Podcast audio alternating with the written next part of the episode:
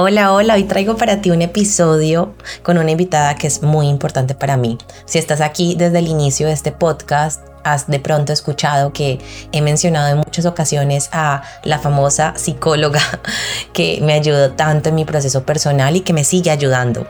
Caro me ha ayudado en los momentos más oscuros y más retadores de mi vida y quería invitarla a este episodio para que habláramos de todo lo que ocurre después de que una mujer atraviesa una pérdida de, un embarazo, un aborto voluntario o un aborto no voluntario.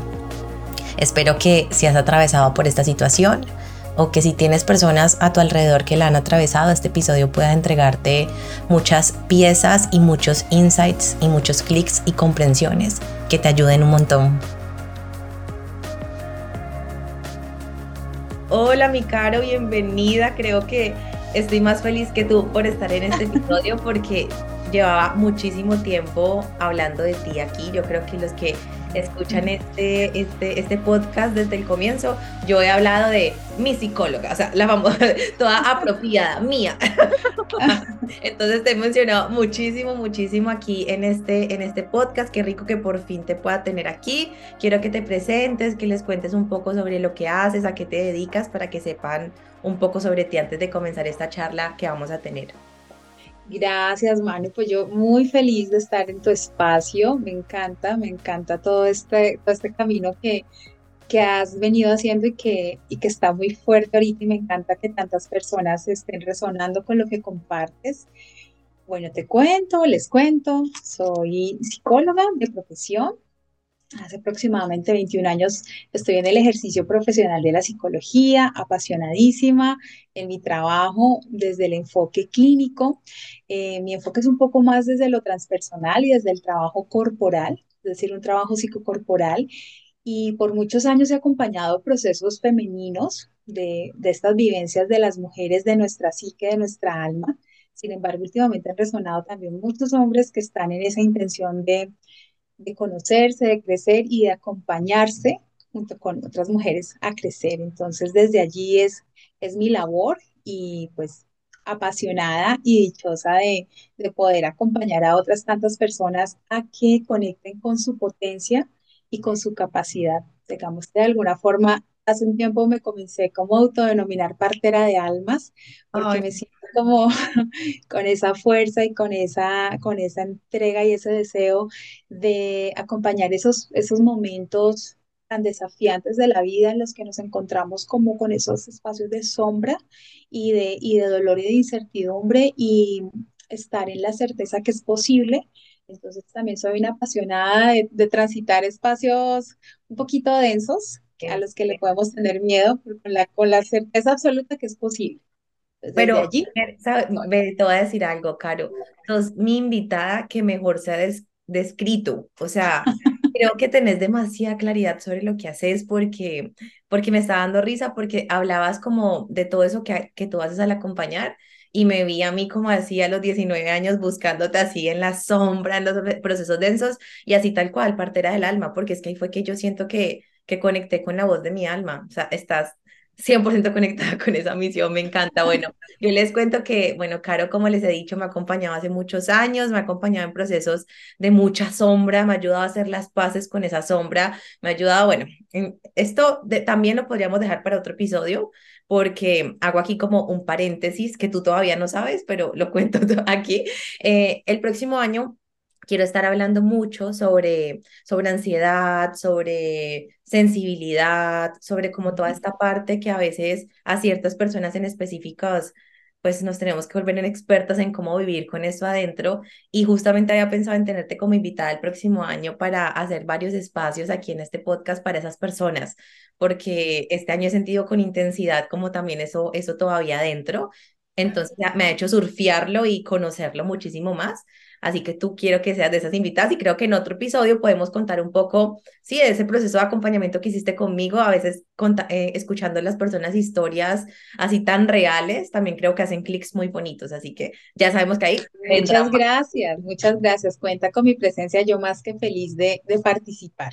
Me encanta, pero este episodio quisimos, primero que todo, he grabado un podcast, he grabado ya dos podcasts sobre más o menos lo que vamos a hablar hoy y no he sido capaz de publicarlos, lo confieso aquí en directo porque ha sido un tema como que, aunque yo conté todo lo que pasó con la pérdida de mi embarazo el año pasado, como que ha sido un tema de que cuando estoy saliendo del, de, de, de la, de, ¿cómo se dice?, del pantano, como que vuelve y me hundo, entonces, como que siempre digo, ya estoy saliendo, pero como que me volvió a hundir un poquito, entonces he tenido la creencia de hasta que no me sienta 100% bien no grabar un episodio y no, y dije, hace poquito me reuní con Caro, habla, hablamos juntas sobre varios temas y volvimos a tocar este tema sobre lo que ocurre cuando hay una pérdida de un embarazo, sea voluntaria o no voluntaria. Y yo dije, no, es contigo que lo tengo que grabar porque tú tienes toda la, la información que yo no tengo. Entonces, este episodio es para personas que o lo estén transita transitando o hayan transitado esto, o también para personas que tengan personas a su alrededor que lo hayan transitado y quieran entender, entenderlas un poquito más, porque yo también digo que no solamente esto lo tienen que entender los que lo viven, sino su entorno, porque si no, aunque nunca van a entender lo que no han vivido, como escuchar un poquito de que puedan estar un poco más empáticos, ¿no, mi caro?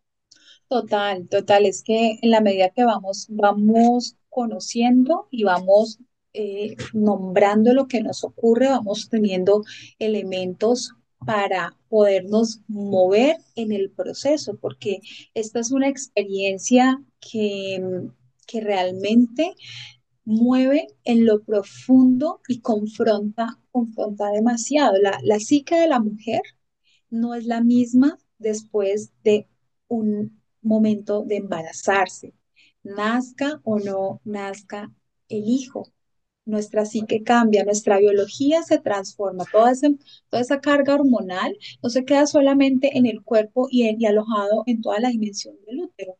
En nuestra, nuestro, nuestro movimiento de lo, de lo biológico en el campo del cerebro hay otras, ahí comienza esa misma carga hormonal a hacer otras, como otras posiciones y en lo psíquico, que es producto de este mismo movimiento fisiológico, también comienza a aparecer otras posibilidades, nomás desde la, la apertura emocional y anímica con la que uno se vincula con, ese, con esa experiencia. Entonces, eso es un antes y un después en la mente y en el sentir y en el movimiento de la mujer.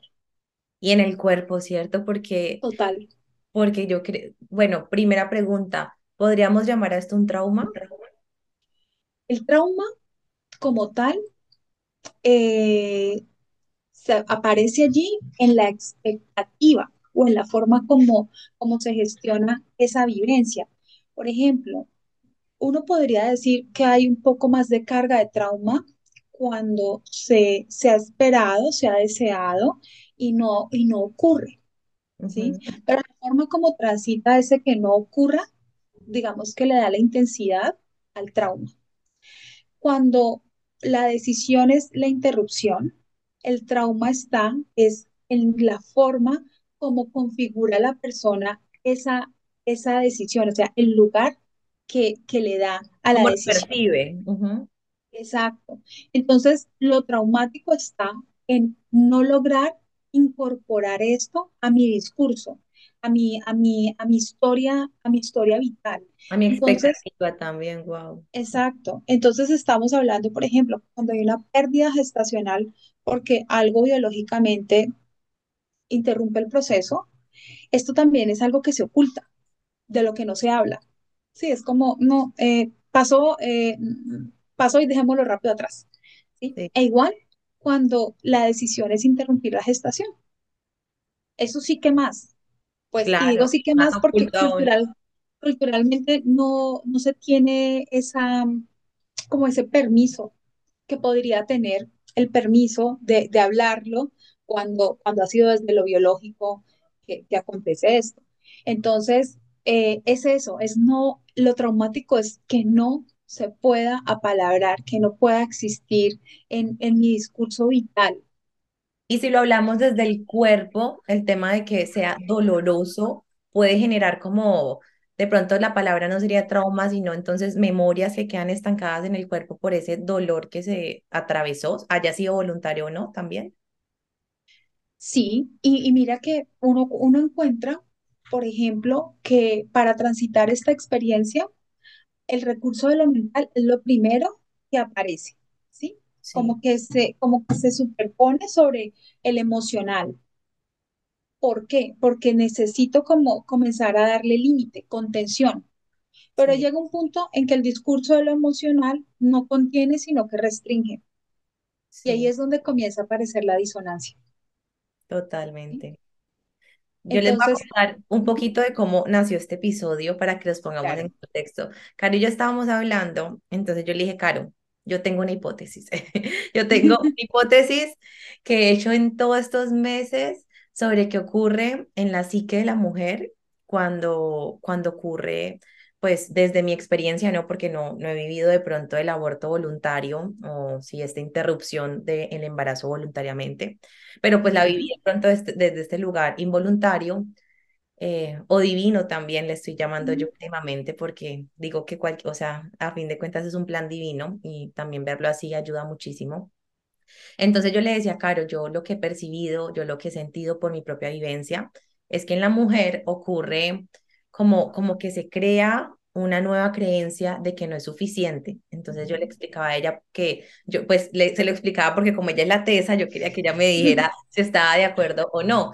Entonces le decía que para mí, desde mi percepción, si las mujeres, entre comillas, fuimos diseñadas para dar vida, porque es como el contexto social, fuimos diseñadas pues para tener hijos, para dar vida, y si entonces buscamos un embarazo y no lo logramos, entonces no pudimos como culminarlo, eh, de una se crea la creencia de que no somos suficientes.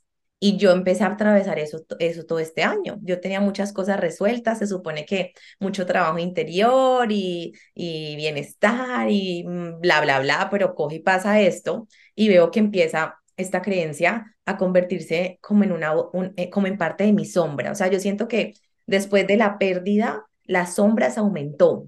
Y ahorita me gustaría que me expliques por qué puede pasar esto, porque yo nunca me había, me había enfrentado tanto a mi sombra como después de la pérdida. Y esto comenzó los días de las contracciones. Cuando, me, cuando tuve que usar, eh, cuando tenemos Las como estas pérdidas, nos mandan mis ostros, bueno, un, este Misopostrol. sí, que tenemos que ingresar y ese fue mi primer encuentro con la sombra y lo estoy escribiendo en mi libro porque aunque ya la conocía, fue, fue como un encuentro con mi sombra a otro nivel y fue lo que se abrió y, y mi sombra, esa parte de pronto que no nos agrada tanto, esta fue la creencia que me puso otra vez al frente. No eres suficiente, empecé a sentirla de diferentes formas. Pero hablando con Caro, ella también me sacó otra creencia a la luz que yo no quería verbalizar y fue también la creencia de la vergüenza. Yo le estaba contando, Caro, mira que como todo quedó registrado en videos, la noticia, pues no, no es que quisiéramos que quedara registrada, pero fueron cosas de la vida porque pensábamos que era el día de la buena noticia, entonces video y fue el día de la no noticia tan agradable. Y le contaba a Caro que yo me vi todo el video, por- pues que no había sido capaz de verlo, pero lo pude ver hace poco. Y que cuando me miraba la cara me acordé de lo que sentí en ese instante y le contaba que la primera emoción que yo sentí en ese momento fue vergüenza y, y ella se demoró bastante en sacármelo en ese momento porque hasta me costaba como, como, como darle lugar, darle palabra. Entonces me encantaría, mi Caro, que pues nos compartas también tu visión y que nos puedas contar, porque tú siento que sabes demasiado sobre esto, ¿qué sientes que ocurre en la psique de la mujer? cuando, cuando ocurre una pérdida y también algo que tú me dejaste muy claro que me encantaría que las personas que están escuchando lo sepan, es que hoy vamos a desligarnos de o, o aborté voluntariamente o fue un aborto no voluntario, porque Ujú, lo que Caro les va a explicar es que es exactamente lo mismo, lo mismo en la psique. Entonces me gustaría que Exacto. también de pronto lo tengan claro para que no lo separen. Ok.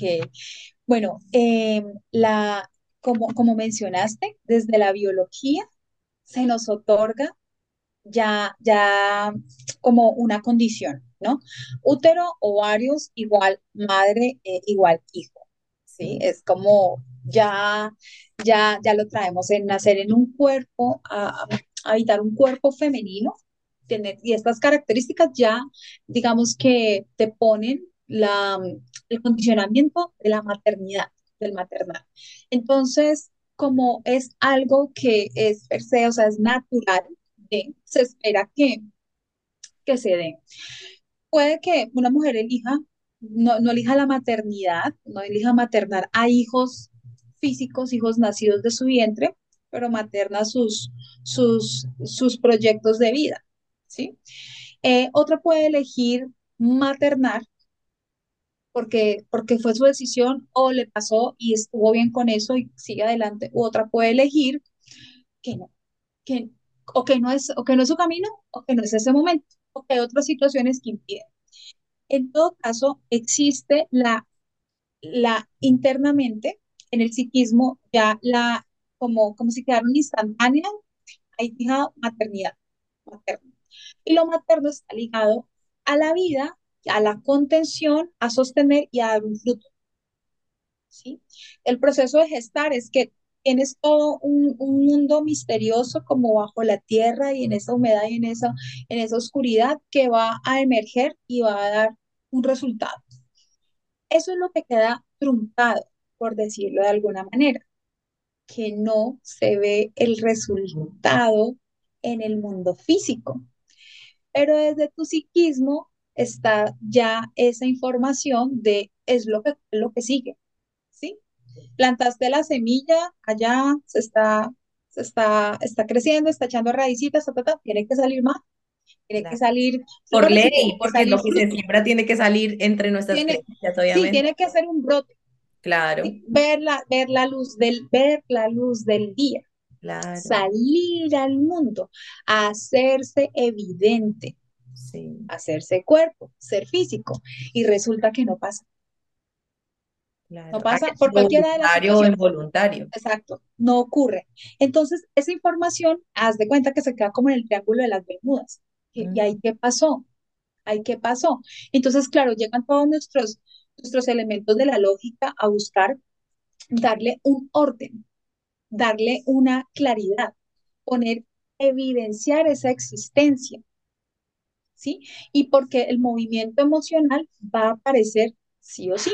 Entonces, como no, como el movimiento emocional no logra darme la suficiente contención, viene el discurso de la lógica y de las razones biológicas, razones personales, bueno, por lo que sea que esto ocurre, pero no se vuelve suficiente, no logra dar cuenta de esa dimensión profunda. Entonces, allí es donde esto se queda como encapsulado, negado, reprimido, y eso es lo que luego terminamos viviendo como una expresión de la sombra, porque Mm, no pudo salir a la luz. claro. ¿sí? Entonces, por eso, por eso te, te hablaba y les comentaba que el, la experiencia de el impacto de lo traumático tiene que ver exactamente con esa transición. ¿Cómo pongo esta experiencia innombrable en, en, en la evidencia? En la evidencia no, no para los otros, sino para mí, para mí mismo. Yo cómo me nombro esto, yo cómo trans, traslado, cómo transito esto. Entonces, ahí el psiquismo es el que entra a ser como toda, toda la configuración de, de la experiencia y por eso no es la misma. La mujer no es la misma. Tú ves, y esto, esto digamos que en, en, desde la psicología profunda, desde la psicoanalítica junguiana, esto es como un, un, un momento de paso, esto es una iniciación como Ujú. hacen las culturas ancestrales, la iniciación es salir de ese estado eh, y, y llegar a otro, digamos, como de un nivel, por decirlo entre comillas, superior, es decir, que, que te implica un poco más del ser. Entonces, en las iniciaciones no la pasamos bien, tampoco es que sea algo súper mega maravilloso. Y porque súper estamos, sí, exacto, porque estamos frente a la sombra, que es una expresión de esa, de esa humanidad nuestra que no, que, que no está completamente clara para nosotros, ¿sí? Clara en todos estos aspectos, Claro. anímicos, mentales, físicos. Y es como por si eso podría ser que esa sombra esté revelando también, no solamente, es que justo quiero que, que, que me ayudes a analizar esta frase que estaba escribiendo en estos días que puse que yo, yo escribía, cuando tenemos una pérdida, no es que se cree una herida, se abre una herida que está creada hace mucho tiempo en nosotros. Lo que podría hacer esto es venir a magnificar lo que no habíamos reconocido y no queríamos ver también. Claro, es que, es que la sombra, eh, la, característica de la sombra es que es una invitación a la luz curioso, ¿no? Porque pues si estamos hablando de sombra, lo pensamos es como solo la dimensión de la oscuridad, de lo, de lo sombrío, de donde no llega, donde no llega pues nadie, porque eso es, ese es un, un espacio nada agradable. Pero la emergencia de la sombra o siempre implica la invitación de la luz. O sea, una sombra no puede hacerse si no hay un punto de luz que está haciéndole como contraparte a algo, que es lo que se alcanza a ver como sombra. Es decir, que ahí hay algo que ocurre entre una situación y mi capacidad lumínica o mi capacidad de, ser, ¿no? Entonces, eh, lo que aparece como la sombra es la invitación y la herida no se hace en ese momento, la herida emerge y se clarifica, ¿sí? Entonces ahí es donde aparecen como todas esas creencias de, capacidad, de, seguridad, de logro. Mira, hay, hay una relación muy característica, eh, lo que pasa en las mujeres cuando, cuando no ocurre la, digamos, el término de la gestación y respecto a esa capacidad de lograr. Entonces pueden, se hacen dos, dos, se hacen dos, dos, los opuestos. O me pongo ultra, hiper, mega productiva porque necesito no solamente transitar este dolor, sino reafirmar que yo sí puedo y que sí soy capaz y que tengo que lograrlo. Bueno, si yo no lo, entre comillas, logré en el plano de lo físico, lo, lo, logro en otro plano, en el plano profesional o bueno, en otro donde yo me destaque y llegue a darme esa sensación interior de, ay, sí puedo. Sí. O me puedo polarizar al otro punto y es, no puedo con nada, no puedo con nada, yo no pude sostener la vida Sí, no puedo. A mí, por ejemplo, aquí me pasó algo curioso y es que siento que me pasaron las dos. O sea, como que sentía que no podía con nada, pero a la vez estaba haciendo bastante, pues de pronto bastante lo que es para mí bastante, porque tú sabes que yo no soy como de sobreocuparme, pero era, hoy que lo veo hacia atrás, digo, pero siempre estuve haciendo, siempre estuve después de eso queriendo hacer, producir, pero nunca nada era suficiente y, por mucho tiempo creí que no logré nada de eso, que hoy miro hacia hace un año atrás y digo, wow, justo en un episodio pasado les contaba que este año yo sentí como esos años que tú dices, este año fue súper calmado, no hice mucho, fue más de flow, flow y cuando reviso resultados digo, o sea, ¿qué me pasa? Entonces también podría ser que se abre como toda esta, esta brecha en sentir que como que no estamos siendo capaces de nada, así lo estemos siendo realmente. Es como que nos costara un poco más la vida podría ser. Exacto, claro, porque es, claro, porque sostener la vida se convierte como, como en un acertijo. Mm, ok. ¿sí?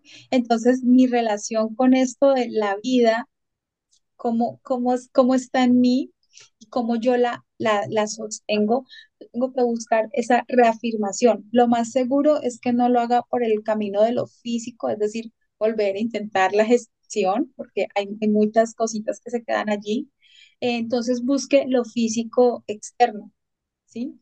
O llegue a conectar tanto con la polaridad que entres en un punto de bloqueo, ¿sí? Donde siento que no, no logro, que soy insuficiente, ¿sí? Y es también un, una forma de, por algo un poco como castigar, castigar porque yo debí y me vuelvo a ese punto que mencionaba hace un rato.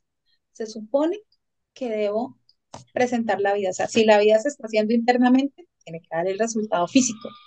Y no apareció. Entonces, eh, ¿qué hiciste mal? O sea que la culpa es parte de todo este proceso. Culpa, vergüenza, lo que estábamos hablando ahorita de la, de la vergüenza también. Bueno, hablemos de la culpa, ahorita le damos un espacio a la vergüenza. ¿Cómo, cómo ves la culpa desde estos dos pilares, sea voluntario o involuntario? La culpa está en que lo que, lo que ocurre más no lo veo desde, desde la responsabilidad, sino desde la expectativa del deber ser. Entonces ahí comienza a aparecer la culpa plenamente, porque resulta que las cosas no son lo que deben ser, lo que toca, lo que uno cree, sino lo que vienen a hacer. Y porque pasó también en nuestro cuerpo, no en el cuerpo del hombre.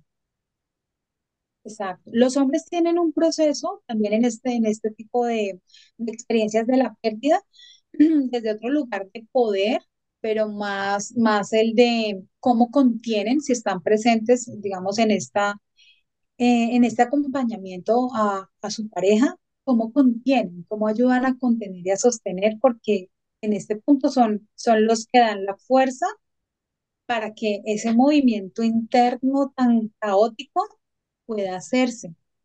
Pero también a ellos se les, se les anula mucho el sentir, ¿sí? Por Porque sí, modo protección. está ocurriendo en el cuerpo de la mujer, sin embargo, es en el, el hombre el que acompaña a esa mujer.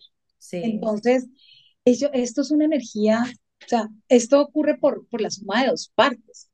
No puede ocurrir sin la, sin Qué bien sin que hablaste de eso, qué bien que hablaste de eso, porque creo que en estos procesos anulamos mucho que el hombre también está atravesando un dolor. Exacto. Y el dolor del hombre, cuando acompaña, por ejemplo, el duelo, el duelo por pérdida estacional, es importantísimo atenderlo. Es importantísimo atenderlo porque el hombre está conteniendo anímicamente a la mujer que está transitando todo ese caos. Y aún, y también el caos propio, Claro. Y por eso de pronto podría verse que los hombres sienten menos respecto a eso, por eso podríamos pensar, mm, no sé, porque esto lo he escuchado, o sea, en mensajes que me llegan después de que conté la experiencia, es lo que más escucho, es como que, es que siento que a mi pareja no le afectó de la misma forma que a mí. claro, es que no es de la misma forma, porque es que es en tu cuerpo. Claro, es, sí, es que así es también lo veo ese es yo. el asunto, es que ese es el asunto que a veces relativizamos la experiencia corporal como algo solamente orgánico, ¿sí? Y desde la biología se mueven, o sea, se despliegan un montón de, de fuerzas hacia lo anímico, hacia lo psíquico, hacia lo espiritual, porque es el cuerpo el, como el que ancla todas esas eh, fuerzas con las que están en el humano, que están en el ser.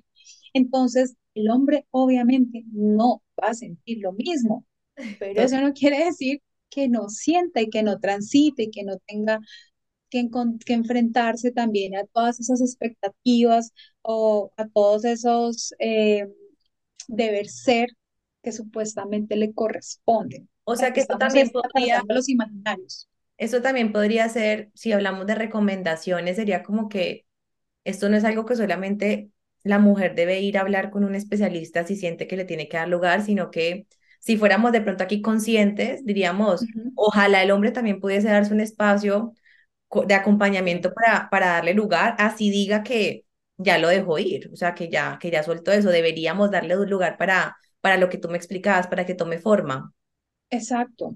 Por ejemplo, eh, en los casos donde hay interrupción voluntaria del, del embarazo, esa es una decisión que aparentemente toma la mujer por ella misma y en la que dice, pues el hombre no tiene mayor cosa que decidir, pero ocurre también que el hombre quiere, quiere acompañar la gestación, se ilusiona, pero en la decisión la mujer eh, elige que no. Allá hay un duelo para él también, Claro. perdón, es un duelo que, que va desde la frustración de no poder accionar porque no es en su cuerpo físico ¿sí? Y mueve un montón de otra información. Entonces, como bien lo mencionaste, la herida no aparece ahí, la herida emerge y nos pone en contacto con toda esa información que es del inconsciente y que está habitándonos todo el tiempo, pero que ya se nos pone, aparece la luz de la cosa que luego se ve allá proyectado, pelón, sombra. Ah, con Así razón. es. Entonces yo sentí que mi sombra se volvió inmensa después de las conversaciones. No Le pusieron un, reflector. Claro, o sea, como que lo que siempre había estado ahí se puso gigante, fuerte, como que, ok, aquí estoy. O me miras Sí, o, no- o te voy a molestar hasta que te sí. sientes conmigo. Así es. Y por eso es que es súper importante que uno pueda, pueda apalabrar esto, o sea, no solamente por contarlo, sino por comenzar a darle una forma y un lugar.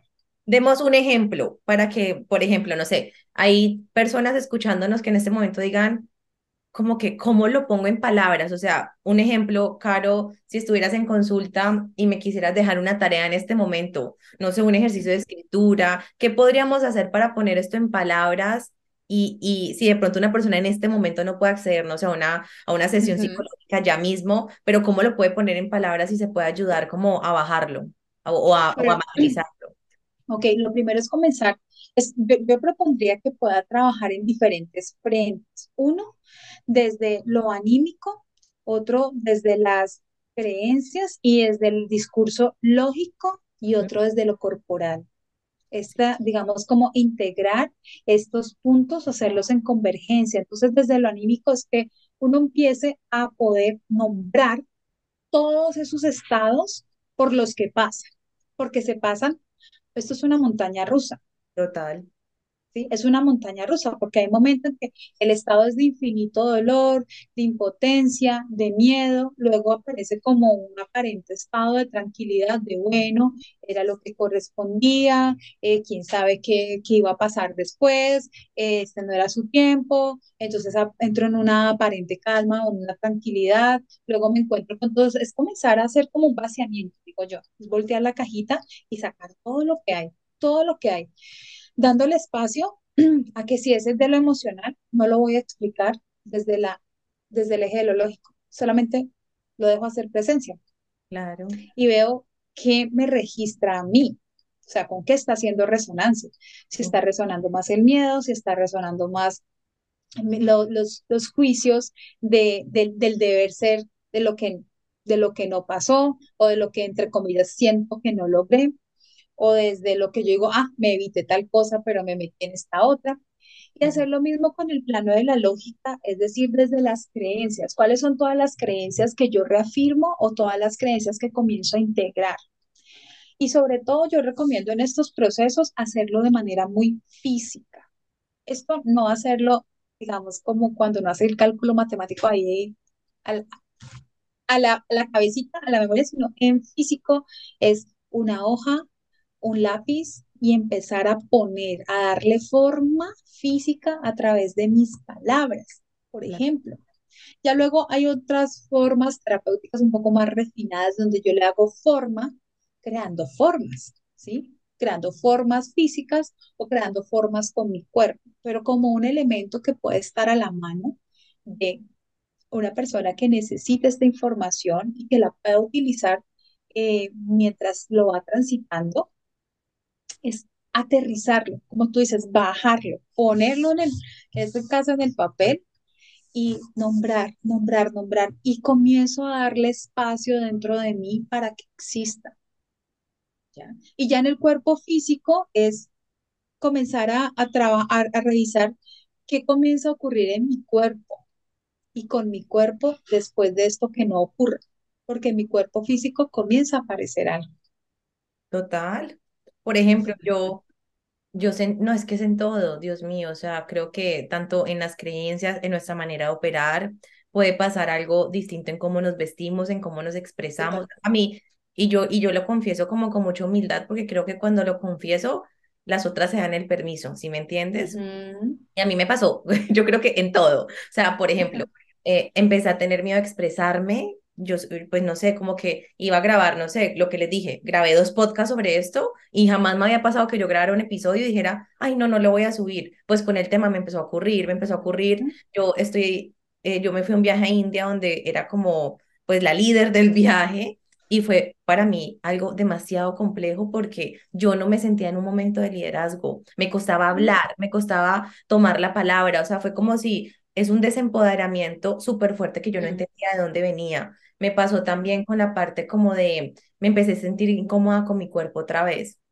No me sentía cómoda con mi cuerpo y entré en guerra otra vez con mi cuerpo y rechazo. O sea, y obviamente lo empecé a ver como que, que yo decía, ay, me subí 3, 4 kilos, pero hoy en día entiendo cuando ya he atravesado todo esto que la guerra no era con los kilos, era con mi cuerpo. Yo siento que quedé súper enojada con mi cuerpo, era como que todo, y no lo quería reconocer hasta que empecé a darle, a ponerlo en palabras. O sea, empecé a darme cuenta que estaba agresiva con mi cuerpo, porque hasta dejé, no, tú sabes que a mí me gusta alimentarme bien, ejercicio, dejé de darle a mi cuerpo lo que estaba necesitando, dejé de alimentarme bien, empecé a llenarlo de azúcar, eh, empezó, o sea, creo que empecé como a querer castigarlo y me di cuenta que me estaba castigando terriblemente a mí porque mi cuerpo es mi base de bienestar. Y, Entonces, es, y, esa, y esa tendencia es que vuelve a aparecer y castigarme, el y castigar, castigarme. Cuando, cuando se supone que se castiga a alguien cuando no hace lo que debe.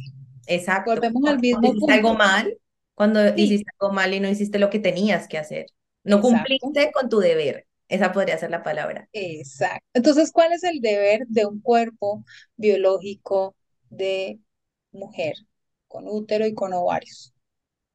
¿Cuál es el deber cuando opera y ocurre la vida allí dentro? ¿Cuál es, entre comillas, el deber? Pues sacar un producto, que de hecho así también lo nombran, ¿no? Que me parece como súper fuerte.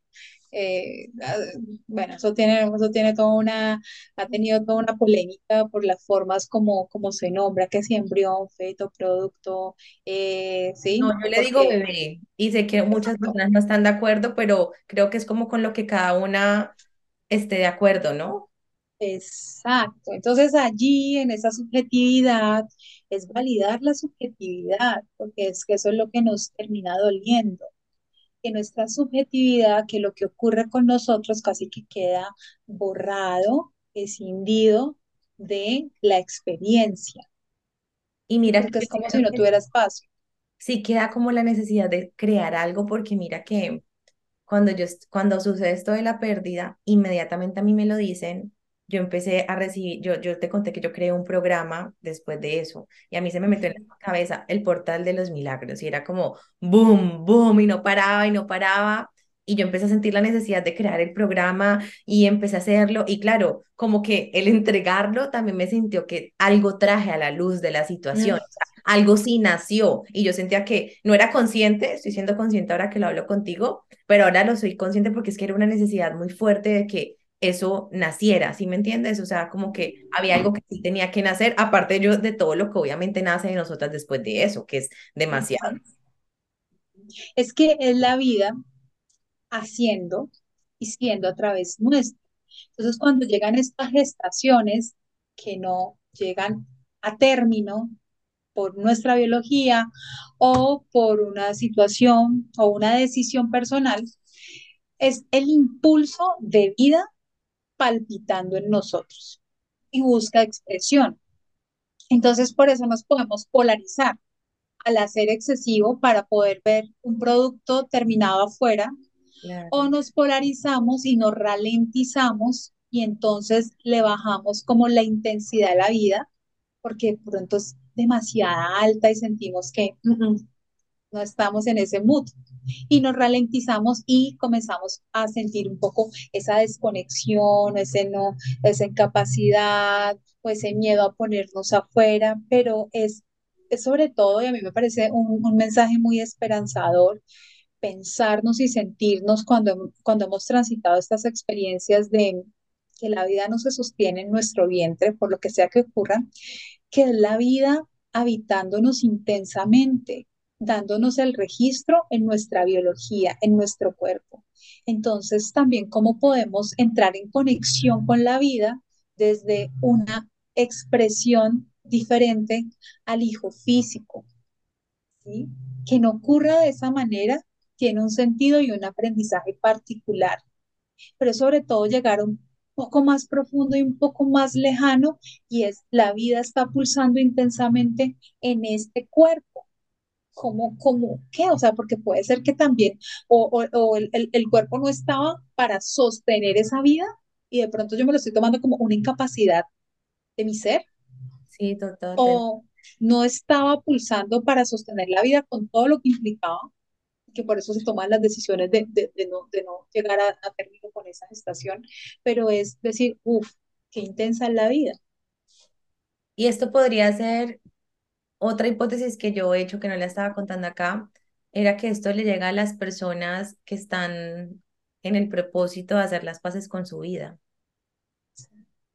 podría también ser así, o sea, como que si lo vemos desde un plano más elevado, eh, sea consciente, perdón, sea voluntario o involuntario, estamos siendo llamadas también a hacer la paz, las paces con nuestra vida en general, con ese pulso de la vida, en cómo lo disfrutamos, cómo la vivimos, cómo nos relacionamos con ella, podría ser también. Sí, este, este es un camino de iniciación a la, a la vivencia consciente de la vida. Ok. Lo que pasa es que es un camino de iniciación que, como mencionamos hace un rato, pues no es muy agradable. De hecho, está muy conectado con el dolor, con el reproche, con la frustración y con el silencio. El silencio. Que esto no se habla. Exacto. Caro, una, bueno, te voy a empezar a hacer como preguntas.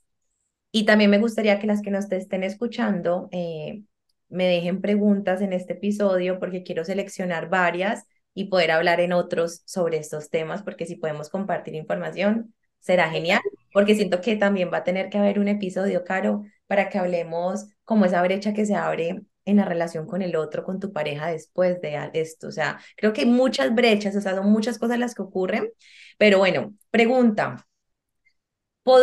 Si lo vemos desde otro, desde otro contexto, podríamos decir también, porque eso lo he leído, me gustaría saber tu opinión, que toda todo embarazo que no llegue a término, sea cual sea la circunstancia, esté limpiando un patrón ancestral? Bueno, si lo miramos desde la caracterización energética espiritual, está vinculado con memorias, con memorias del transpersonal, ¿sí? del transgeneracional, perdón. Entonces, y es cómo es la experiencia del, de la gestación, y de la relación, digamos en este caso de las mujeres, con el maternar. ¿sí? Ah, en, muchas veces también ocurre que eh, lo, lo, que pasa es que se hacen ciertas reparaciones, ciertas reparaciones de hijos que no nacen, hijos no nacidos. Pero aquí estoy hablando en términos muy desde lo energético espiritual en, donde, en donde lo que comienza a evidenciarse es toda esa información que está en nuestro registro de ADN y de nuestro campo vibracional, en donde esa experiencia llega a uno de los miembros que cuenta con, la, con los recursos para darle otro lugar, para ponerlo en otro nivel. Fue mucho porque he tenido yo los recursos. No, pero me encanta, ¿no? Como que elegidos para el examen, pero sí, total. Por eso te quería hacer una pregunta. Y, y venimos a darle orden. Pues entonces, primera invitación para las que nos están escuchando, conocer más sobre su historia familiar, cómo han maternado, cómo ha sido la relación con los embarazos, con la vida, qué historias ocultas hay de abortos, pérdidas. Sería interesante que lo revisen, ¿cierto? Exacto. Bueno, segundo punto, hablemos de ¿Qué significa para ti el útero? El útero poderosísimo en nuestro cuerpo es la primera casa, para todos es nuestra primera casita. Eh, de hecho, antes de tener el registro del cuerpo, es el primer punto físico al que, que habitamos, ¿no? Desde esas fuerzas del, del femenino y del masculino se unen, es en el útero es como un espacio poderosísimamente sagrado, energéticamente muy poderoso. Y no solamente eh, en el momento de una gestación, todo el tiempo, todo el tiempo la información de útero mm, desde, desde lo energético, el útero es como el primer sensor, el primer radar de que, que lee el entorno y es como el que filtra las, las impresiones.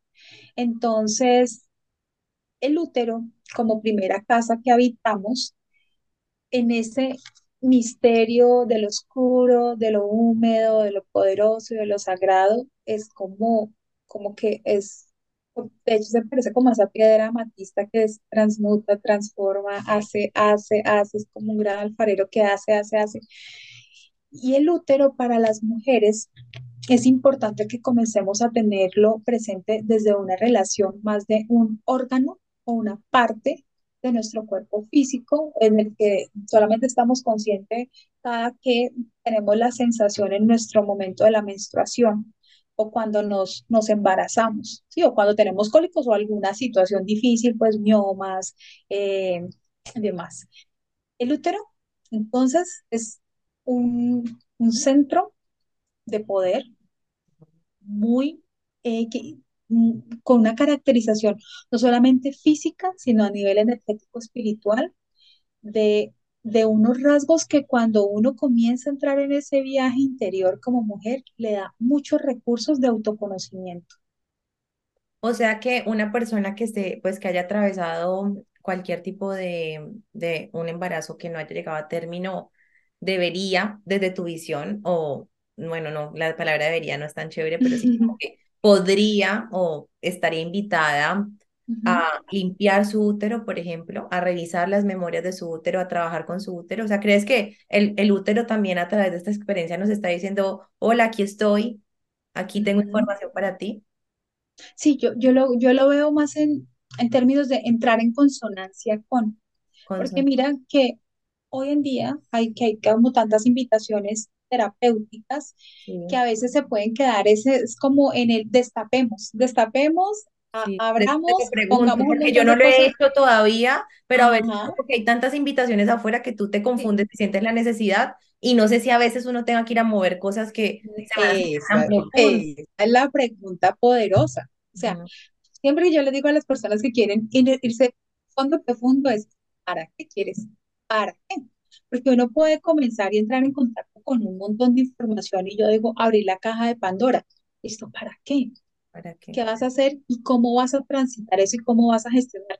Entonces, por ejemplo, respecto a esto de las limpiezas de útero, lo primero que, que a mí me viene aquí para responderles es, bueno, limpiar, cuando uno habla de limpiar, casi que asocia que hay algo o que está mal Ujú, o que se sí, dañó, o sí, o sea, como eh, del defecto, de justo.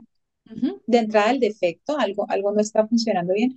Eh, lo otro es como qué, voy- qué es lo que yo voy a buscar y cómo me voy a acompañar, porque este es un proceso, un proceso intenso y profundo que requiere de contención, contención Así de que se necesita, si se va a ir a vivir eso, ¿qué intención hay? Que no sea solo sanar, sanar, sanar, sanar, y sí, también sí o sí tener un apoyo de un sí, profesional. sí, porque la contención es, haz de cuenta que tú dices, bueno, yo quiero ir a explorar este pedazo del fondo del mar, Sí. pero pues, y tú sabes aguantar la respiración, sabes hacer apnea pero vas a ir un poquito más profundo. Entonces, si una persona ha transitado esos lugares, te puede decir, hey, allá hay que viajar con equipo, tú ya sabes usarlo. Eh, no, bueno, entonces vamos a, entrenarnos para eso, listo, pero la apnea te dura, la que tú manejas es de tres minutos y allá necesitamos llegar, no sé, ocho, qué sé yo.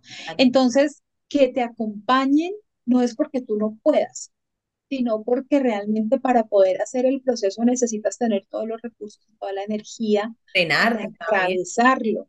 Exacto. Entonces, por eso es importante que uno haga estos, as- estas aproximaciones al trabajo con la memoria de útero de manera muy responsable, porque ahorita hay una oferta increíble de todo, o sea, de todo, de todo, de todo te ofrecen, de todo hacen, y es terapéutico aparentemente porque entras en contacto con, con profundidad y lo que pasa es que entras en catarsis.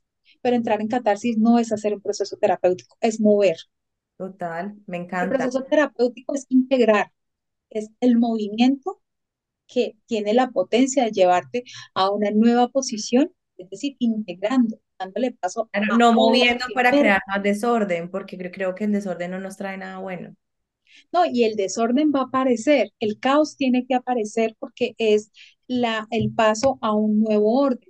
Lo Ujú, que pasa es que cuando está el caos y tú te abrumas con el caos, pues eh, habitas caos. Pero si aparece el caos y hay una contención que te dice sí, y más allá del caos vamos, hay otra posibilidad, hay otro nuevo orden. Entonces, primero es como que revisen muy bien en este tipo de procesos con quién se acompañan, para qué lo van a hacer y que también esto tiene como un límite, ¿sí? sí, Porque uno se puede poner a buscar, buscar, buscar, buscar y se vuelve el buscador incansable que nunca encuentra, claro.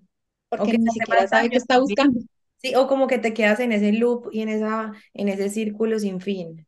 Sí, y lo otro es que cuando hablamos de las memorias uterinas, digamos de, desde lo ancestral, es que hay también un punto, o sea, necesitamos poner un hasta aquí, porque imagínate nuestro nivel de ancestralidad, ¿cuántas No, mujeres pues claro. están antes de nosotras? Entonces, pues uno, digamos que de manera caritativa, quisiera, por todas las que me anteceden y por todas las que vienen, eh, hacerlo bonito y hacerlo todo, pero hay que tomar lo propio, Claro.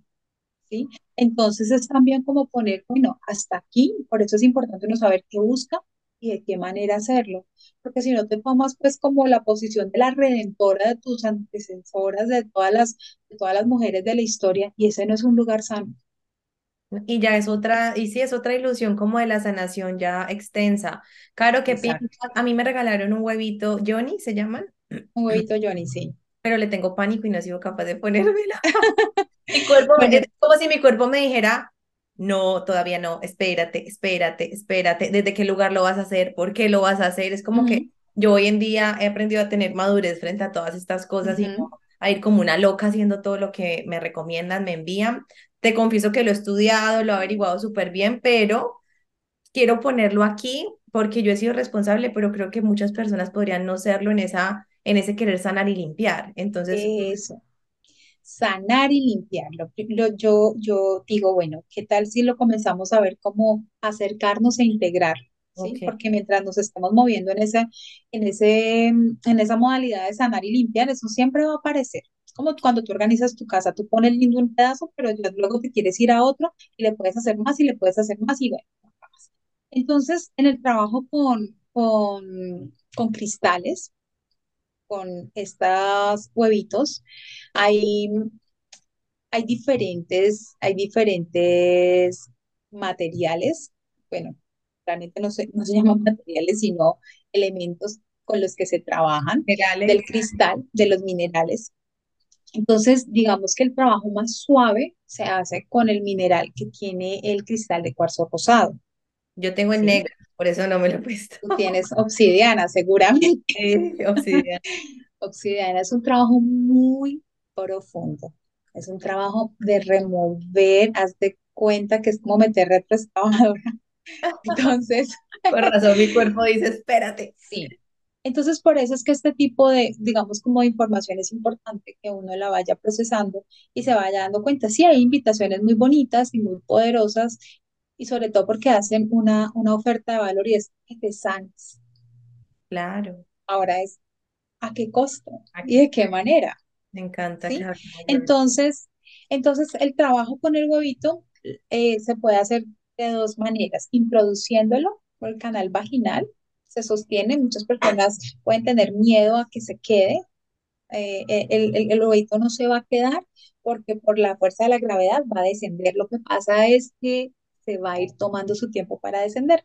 Hay unos a los que se les puede adaptar un cordoncito de, de algodón para alarlo, pero esto también ayuda a que, eso tiene que ver mucho con cómo está tu cuerpo, en qué estado, porque si estás tensa, aquí. si Sí, estás tensa, eso va a ser un suplicio, tanto introducirlo como retirarlo. Y sobre todo, y, y no necesariamente tiene que ser introduciendo el ovito por el canal vaginal, también se puede hacer utilizándolo sobre el vientre o en una posición como acuclillada sobre. sí, Entonces, y, y el trabajo es, el, el cristal, el mineral, tiene un efecto desde lo energético, pero también el trabajo consciente de qué es ese momento en el que, en el que estoy trabajando, con qué me estoy conectando y con qué información me estoy moviendo. Es que eso es un trabajo aunado, ¿sí? claro, El cristal solo por sí mismo no va a hacer si la conciencia no acompaña el proceso. sí. Todo proceso terapéutico exitoso requiere que la conciencia emerja, que te haga clic, que te la pilles, integres, que, Que no que sea algo "Ah, cambie. me lo puse y ya todo cambió. No, No, no, no, no, no, no, no, no ocurre, no ocurre así.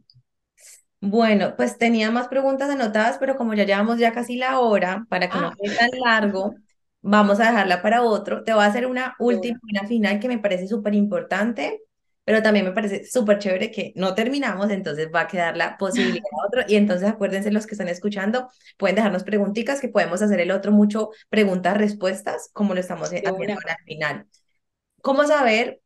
si estoy necesitando apoyo psicológico después de una pérdida o después de un aborto. ¿Cómo saber cuándo, qué signos de alerta hay para que uno diga, yo en serio necesito acompañarme o debería en serio todo el mundo acompañarse, que es mi visión y quiero que tú, tú me digas, cómo saber cómo, cuándo hay que hacerlo?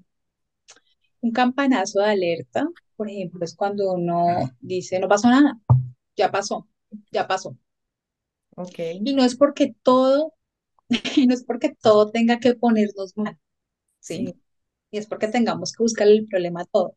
Pero es que estamos hablando de información muy profunda que se mueve en diferentes niveles. Y esto no es, no es algo que es netamente biológico o de una decisión personal. Esto trasciende escala, no, no, solo es la dimensión física, es la dimensión emocional, es la dimensión energética, es la dimensión espiritual, o sea, toda la expresión del ser. Entonces, si lo que uno ve es que el movimiento inmediato es de negación, de no, yo estoy bien, no, listo, yo ya no tengo nada que, pues ya el asunto fue lo que fue, no hay nada que hacerle, no hay nada que procesarle, ese es una, es un buen indicador para que uno se pregunte, bueno, ¿y cuál es el tema si hablo de eso?